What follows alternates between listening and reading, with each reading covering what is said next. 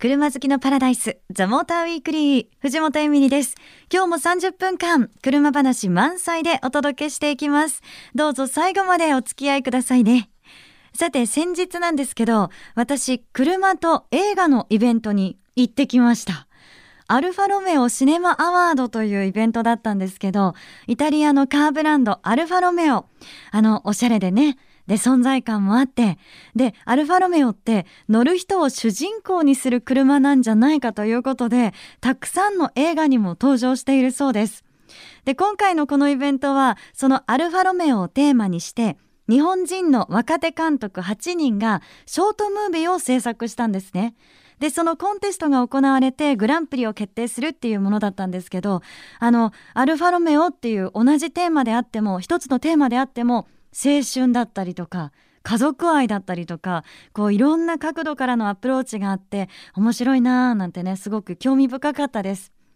で私アルファロメオっていうとやっぱりこう情熱とかなんか官能とかそんなイメージがあってあのアルファロメオに乗る情熱的な女性を主人公にした映画とか見てみたいななんていうふうに思いましたなんか探したらねきっとそういう映画ありそうだななんて思ったんですけどちなみにアルファロメオと映画といえば1967年のアメリカ映画卒業が有名なんだそうです。教わりました。ダスティン・ホフマン演じる主人公ベンジャミンが乗ってたのがアルファロメオのスパイダーだったということで。あのー、そういえばね私昔は映画を見る時に車を意識しなかったんですけど最近はこう映画を見ながらもああの車なんだろうなっていう風にね思うようになりました。なんか映画卒業もまた改めて見たいななんていう風に感じました。さあ今日も皆さんからのメッセージお待ちしています。メールアドレスは tm.fm 横浜 .co.jp ザモーターの頭文字 tm.fm 横浜 .co.jp です。愛車自慢や好きなドライブスポットこんな車を特集してほしいなど何でも OK です。ぜひ具体的にね車種を教えてくださいね。採用された方には番組オリジナルステッカーをプレゼント。たくさんのメッセージお待ちしています。FM 横浜ザ・モーターウィークリー藤本エミリがお届けしています。さあメッセージいただいてます。今日もねありがとうございます、えー、ご紹介させていただきますね。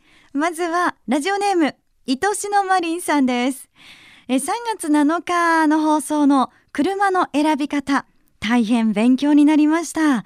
通勤で車を使うので今はエコカーに乗ってます。毎日50キロ以上走るので仕方ないんですが今乗りたい車は SUV トヨタランクル200が欲しいです。以前ランクル80に乗ってましたが排ガス規制の関係で手放しました。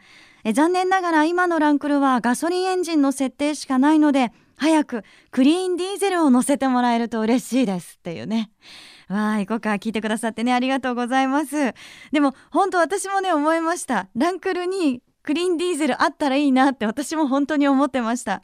でちょっと前だったんですけどあの BMWX1 に乗った時もこの X1 のディーゼルがあったらすごい欲しいんだけどとかね言ってました。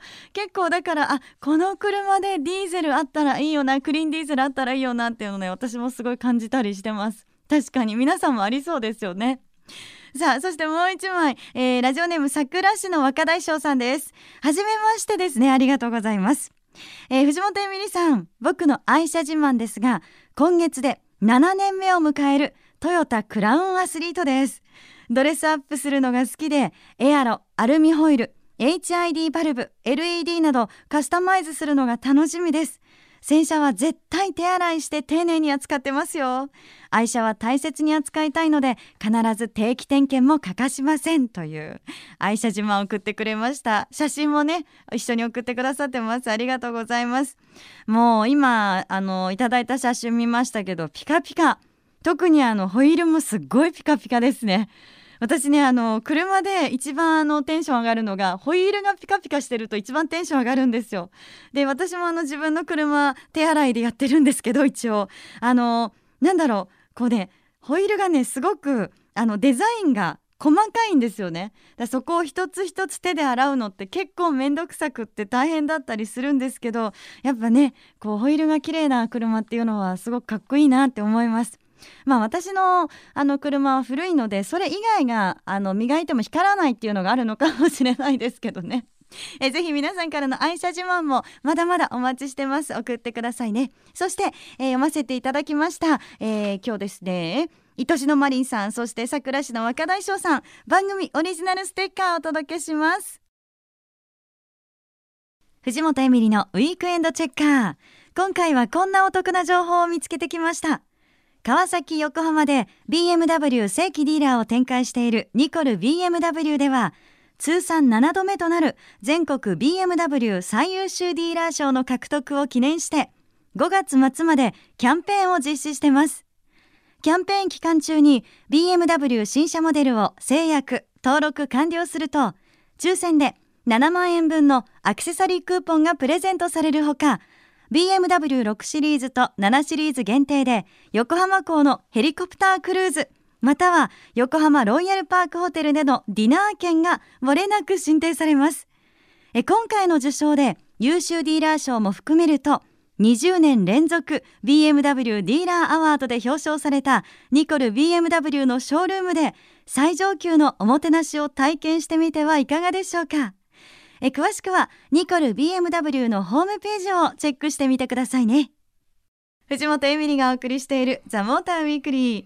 さてここからの時間はこの方とお届けしていきたいと思います。モータージャーナリストの石井正道さんです。よろしくお願いします。はいよろしくお願いします。石井さんさっきもあのちょっとねメッセージであったんですけど、はいうん、石井さんはあのこの車のクリーンディーゼルあったらいいなってあります？ああそうですね。あの国で言うと、うん、フランス車とかイタリア車って、はい。本来はディーゼルが得意なんですよ。ガソリンよりも、はい。はい、でも日本にはまだ輸入されてないじゃないですか、うん、だからこの辺が入ってくると楽しいんだけどなというふうには思ってますねそっか、うん、そう言われるとまた魅力的ですね。そうですね。デザインもおしゃれだしそうそうそう。ちょっと個性的なのに、はい、ディーゼルが入ってきて、はい、まああのプジョーが今すごく検討していて、えー、来年には入れるんじゃないかって言われてるんでまあこの辺も期待したいなと思ってますね。わそれ楽しみですね、はい、はい、さあそんな石井さんにですね今日ちょっと伺うのは、はい、新型トヨタアルファードベルファイヤーでいきたいと思いますけれども、大きいミニバンですよね。そうそうそう、うん、大きくて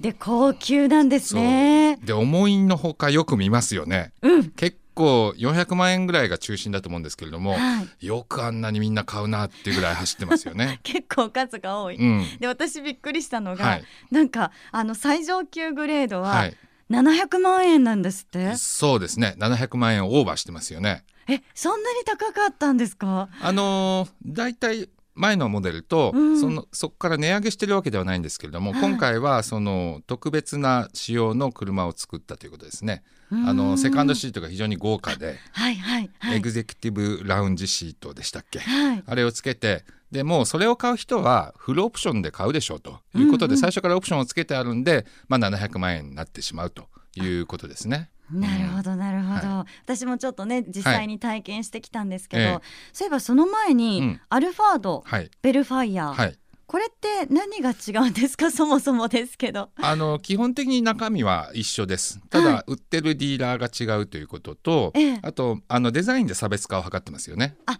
そっかデザイン違いますね、うん、そうですね。で今まではそのベルファイアの方が結構スポーティーだったりまあ押し出しが強かったりしててえー、まあそっちの方がうんもっともっと行きたいなんて言うんでしょう。マイルドヤンキー的なっていう感じの あの車だったんですけれども、はいはい、今回ねアルファードがグリルのギラギラ感が半端ないじゃないですか。はい、キラキラしてましたね。ちょっとねあの立場が逆転したようなイメージもあるんですよね。へえ、うん、まあなんか好みにもね、はい、もちろんよってどっちがいいかなっていうのは実際に見てみてだと思うんですけど、まあ、どっちにしろ推しは強いですよね すごく。確かに、はい、なるほどなるほど、うん、そっかその違いなんですね。そうですね。デザインが基本的に違いますね。うんうんうん、であと販売店さんが違う、ということなんだ。まあでも今回そのアルファードもベルファイアも、開発のなんかキーワードは、はい、えっ、ー、と大空間高級サルーンだったっていうふうに聞いてます。はい、はい、あのーこれまでもね、えーと、大空間ではあったんですね。はい、であのミニバンっていうと家族のための車っていうイメージがありますけれども、うん、アルファードやベルファイアの場合はちょっと違う使われ方も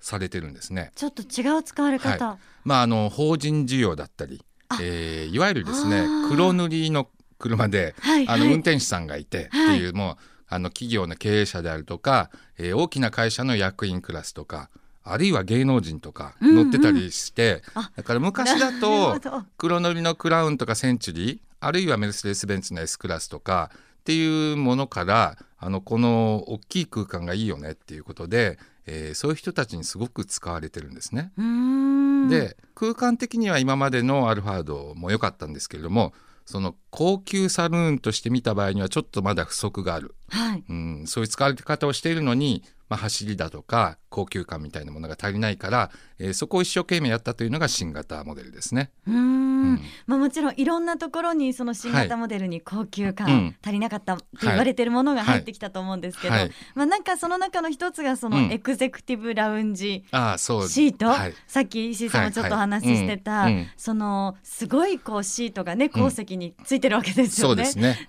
あの前後のスライダーはもちろんすごくしますし、はいえー肘掛けもなんかしっかりしたものがついていて、びっくりしました。アームレストがねすっごい太いんですよ、はい。で私こんなねアームレストが太い車見たことないって言ってうん。大騒ぎしてたら、はい。もっとすごいですよって言って、ええそこからパカッとテーブルを出してくれたんです。うん、はい。うわーとか言ってもう大興奮です、うん、前のモデルにも結構こう高級な、はい。えーセカンドシートあったんですけれども前のは新幹線グリーン車ぐらいなイメージだったらしいんですね、うん。作り手として。で今回はじゃなくて飛行機のビジネスとかファーストみたいなものを作ったというんであの確かにねシートのスイッチとか見てもちょっと飛行機っぽいですよね。うーん、あなるほどな。かテーマがあるんだなっていう。あとなんか読書灯みたいなものとかもあありこれなんかどっかの航空会社で見たような気がするみたいな形だったりしますね。へえ、あなんかそんなのもじゃあね、はい。気にしながら見ると、私はちょっとそのね、あのファーストクラスとか、はい。ビジネスクラスとかうん。乗ったことがないので、うん。それにちょっとリアルにわかんないんですけどなるほど。はい。ただ、ええ座った時の、うん。そのなんていうんですか、まあ、オットマンでねはい。足を伸ばしながら、うん。ですごいシートもこう広くってゆとりがあったけど、はい。乗ってると、うん。そのなんていうんですかね体はこうしっかり支えてくれてるっていう感じで、うん。もうなんか女社長か、はい。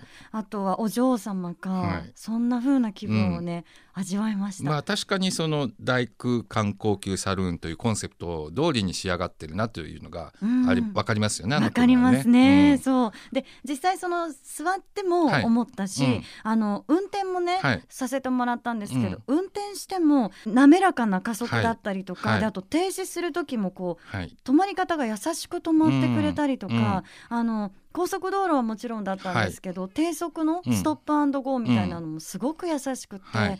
運転してもラグジュアリーさを感じたんですね。うん。はい。うん。あすごいなそうですね。あの車としての進化も結構見逃せないところがありまして。はい。あのまあ、この手の車ってやっぱりその室内のスペースをどれだけ広くするかっていうのが基本的には重要じゃないですか。うん。だから、えー従来のアルファードベルファイヤーは例えばサスペンション？ここにあの空間的容量を抑えられてたんですよ。はい。そこでこう大きいサスペンションをつけちゃうとあの室内が狭くなっちゃうから、うんうん。そこら辺も実はリアに、まあ、リジットっていうですね、まあ、左右が連結したようなサスペンションついてたんですけれども、はい。ちょっとこれではやはり高級サルーンとしての走りとか乗り心地が、えー実現できないということで、えー今回はダブルウィッシュボーンといって、まあ、左右が独立した形のサスペンションになったんですね。はい、まあこれつけたことによって、うん。だいぶ乗り心地も良くなったしその走り面でも良くなったんで、うん。その快適性もいいし、えー例えば高速道路あのああいう形なんで横風とかにもちょっとねえー影響を受けやすいんですけれども、そういうところでのふらつきのなさとか、えあー。ーそういうところまでかなり良くなりましたね。ううん。ん。あのハイブリッド車に乗った時は、本当まるで雲の上にいるようなはい。そんな乗り心地でした。うん。うん。あの基本的にハイブリッドカーの場合はエンジンの出番が少なくなりますよね。モーターー、だけで走る時間があったり、はい。えーまあ、エンジンかかっててもエンジンの回転数が低かったりしますんで、えーちょっとこう独特の、まあ、浮遊感みたいなね、えー乗り味っていうのは出やすいですよね。うんで少し実はまあ重くなるんですけれどもはいあの乗り心地にとって車が重いっていうのは意外と悪くない結果になることも多いんですよ。あの船でいうと小さい船より大きい船の方がこうゆったり動いてなるほどなるほなんどか心地いいのがあるじゃないですか。はいで車も重くなると結構ゆったりした乗り心地になってうんその高級車としては悪くないんですね。でまあそういうのが結構総合的に集まるとあのこのハイブリッドというシステムがこのアルファードやベルファイアのそのコンセプトにぴったりだと思いますね。うんんちょうどねうまくねあったんですね。はいであのガソリン車もね、うん設定ありますよね。はいうんで私あの、まあ、3.5リッターと2.5リッターはいかガソリン車も乗ったんですけど、はい、これ全然なんかハイブリッド車とは乗り味が、乗り心地が違うんだなって思って。ですね。はいまあこちらは逆に警戒感がありますよね。あやっぱ違うんですね、うんそこね。うん多分ハイブリッドカーはあのどちらかというと法人需要系の方にあの向いてると思います。だってあのあと運転手さんがねあのご主人様待ってる時にはい。エアコンかけときたいけどエンジン車だとエンジンかけっぱなしになって、ええ。まあ、条例違反になることもあるわけじゃないですか。はいはいはい。まあ、ハイブリッドカーだと電池だけでそれをある程度できるのであまあ、そういう良かったりとかね。なるほど、はい。そこまで。そう。あの燃費の良さで、うん。その価格差車両の価格差取り戻すにはかなり大変なんですけれども、うん。まあ、そういうハイブリッドの良さが、まあ、あのあるんですね。でその一方ガソリン車の方はまあ普通の世間一般のミニバン好きの方が買うとするとですね、うん。まあ、ちょっとハンドル握る自分で握るっていうオーナーさんも多いと思うんで、うん。ある程度軽快に走ってくれる方が嬉しいですよね。ああそっか、うん。本当にじゃああのいろんなねもちろんなんだろうけど、はい。そのそれぞれのターゲットの人たちを考えはて作られてるっていう感じなんですね。で走りは3.5リッターのが当然いいんですけれども、はい。今回あの僕があこれは進化したなと思ったのは2.5リッターの方が、えー結構よく走るようになったんですね。へえ2.5リッター、うん。はい。あのやっぱりあの大きさに2.5リッターってまあ必要十分ぐらいな感じで、うん。まあ、多少重さを感じることも前はあったんですけれども今回の発信とか結構力強くなっていて、まあ、それがあの軽快だって感じたのと一緒だと思うんですけれどもうん。かなりエンジンが進化したなと思いましたね。へえあのさっきね頭で700万超えですよみたいな話から始まりましたけど、うん。でも実際その320万円から価格はスタートしていって、はいうん。うん550万円とはい。かあったりするわけで、うん。だそのまあ幅は広いんですけど、うん。すごくそれぞれにね、うん。それぞれの良さがあるだろうし、はい。でなんといってもやっぱその、うん。高級ミニバンってこんなすごいんだなっていうのを、そうですね。ね今回感じじました。はい、うん多分これは日本独特の文化ではあるんですけれどもまあ何世代かにわたって進化してきて結構面白いものになりましたね。うんなんか日本初でこう新しいジャンルができてきたなという気がするんですよねう。んぜひねちょっとはい日本人の皆さんはもうはい特にはい、ちょっと体験ね市場とか、そうですね。うんうんできたらなんかすごくいいんじゃないかなはいなんて思いましたね。あの今の若い人だと、うん。生まれた頃から家にミニバンありましたっていう人が結構いるんですよ。ああ多そう。そう。確かに。ボクシーでしたとかステップワゴンでしたって。そういう人たちの結構頂点ってここなんですよ。アルファードベルファイアで。トップが。そう。だから昔はいつかはクラウンって言ってたのが、うん。今結構いつかはアルファードになってきてんですよね。わかる、うん私も売れっ子になって、はいい、つかはアルファードって思いましたもん。の運転手付きで。そうそう、はい運転手付きで、うんまあ運転手はとスタッフでね、はいもういいのでね。はい、はい、ということでこの時間は石井正道さんお話を伺いました。ありがとうございました。はい、ありがとうございました。藤本エミリがお届けしてきましたザ・モーターウィークリー。さて今日は新型アルファードベルファイヤー、まあ、高級ミニバンってこんなにすごいんだなっていうことをね感じましたけどあのーその中のね機能の一つで助手席スーパーロングスライドシートっていうのもあって体験したんですよ。で助手席が、まあ、あのその名の通りなんですけれどもリアエリアの方まですごくロングにねあのスライドして、まあ、瞬時に移動できるっていうものででそれをちょっと私体験してとした時にあのあこれすごい便利ですねって。例えばその車でねデート中車内にいてまああの私が助手席に座っててで運転席にねまあじゃ彼氏が座ってたとして喧嘩になった時に助手席のシートをスライドさせられればそれだけでこう離れられるわけじゃないですか車の中だけど。でこの機能すごい便利ですねってあのトヨタの試乗会でねあの方に言ったらですねすごい大笑いされましてあのこの操作はあの助手席に座ってるお母さんが後席の子供を面倒見ることできますよっていうので、まあ、あの一応こういうの便利ですよっていうふうに言ってるんですなんてお話を伺いました。あそっちかと思いましたけど。まあ人の数だけねあの使い方がありましていろいろこういろんな使い方ができるかななんていうふうに私は思ったんですけどね。でもあのー、この他にもまだまだたくさんなんかね世界初って言われてるような機能もたくさんついていたので気になった方は是非ちょっと高級ミニバンこんなにすごいんだなっていうのを見てもらえたらななんて思いました。さて、ザ・モーターウィークリー。え今日の放送は翌週には番組サイト、ザ・モーター .jp にアップされます。こちらもチェックお願いいたします。えそして LINE アットにザ・モーターウィークリーのアカウント開設してます。番組情報など発信してますので、友達登録してくださいね。えそして Facebook は新しいアカウントに移動しました。えそちらも新 Facebook チェックしていただけたら嬉しいです。そしていいねもよろしくお願いいたします。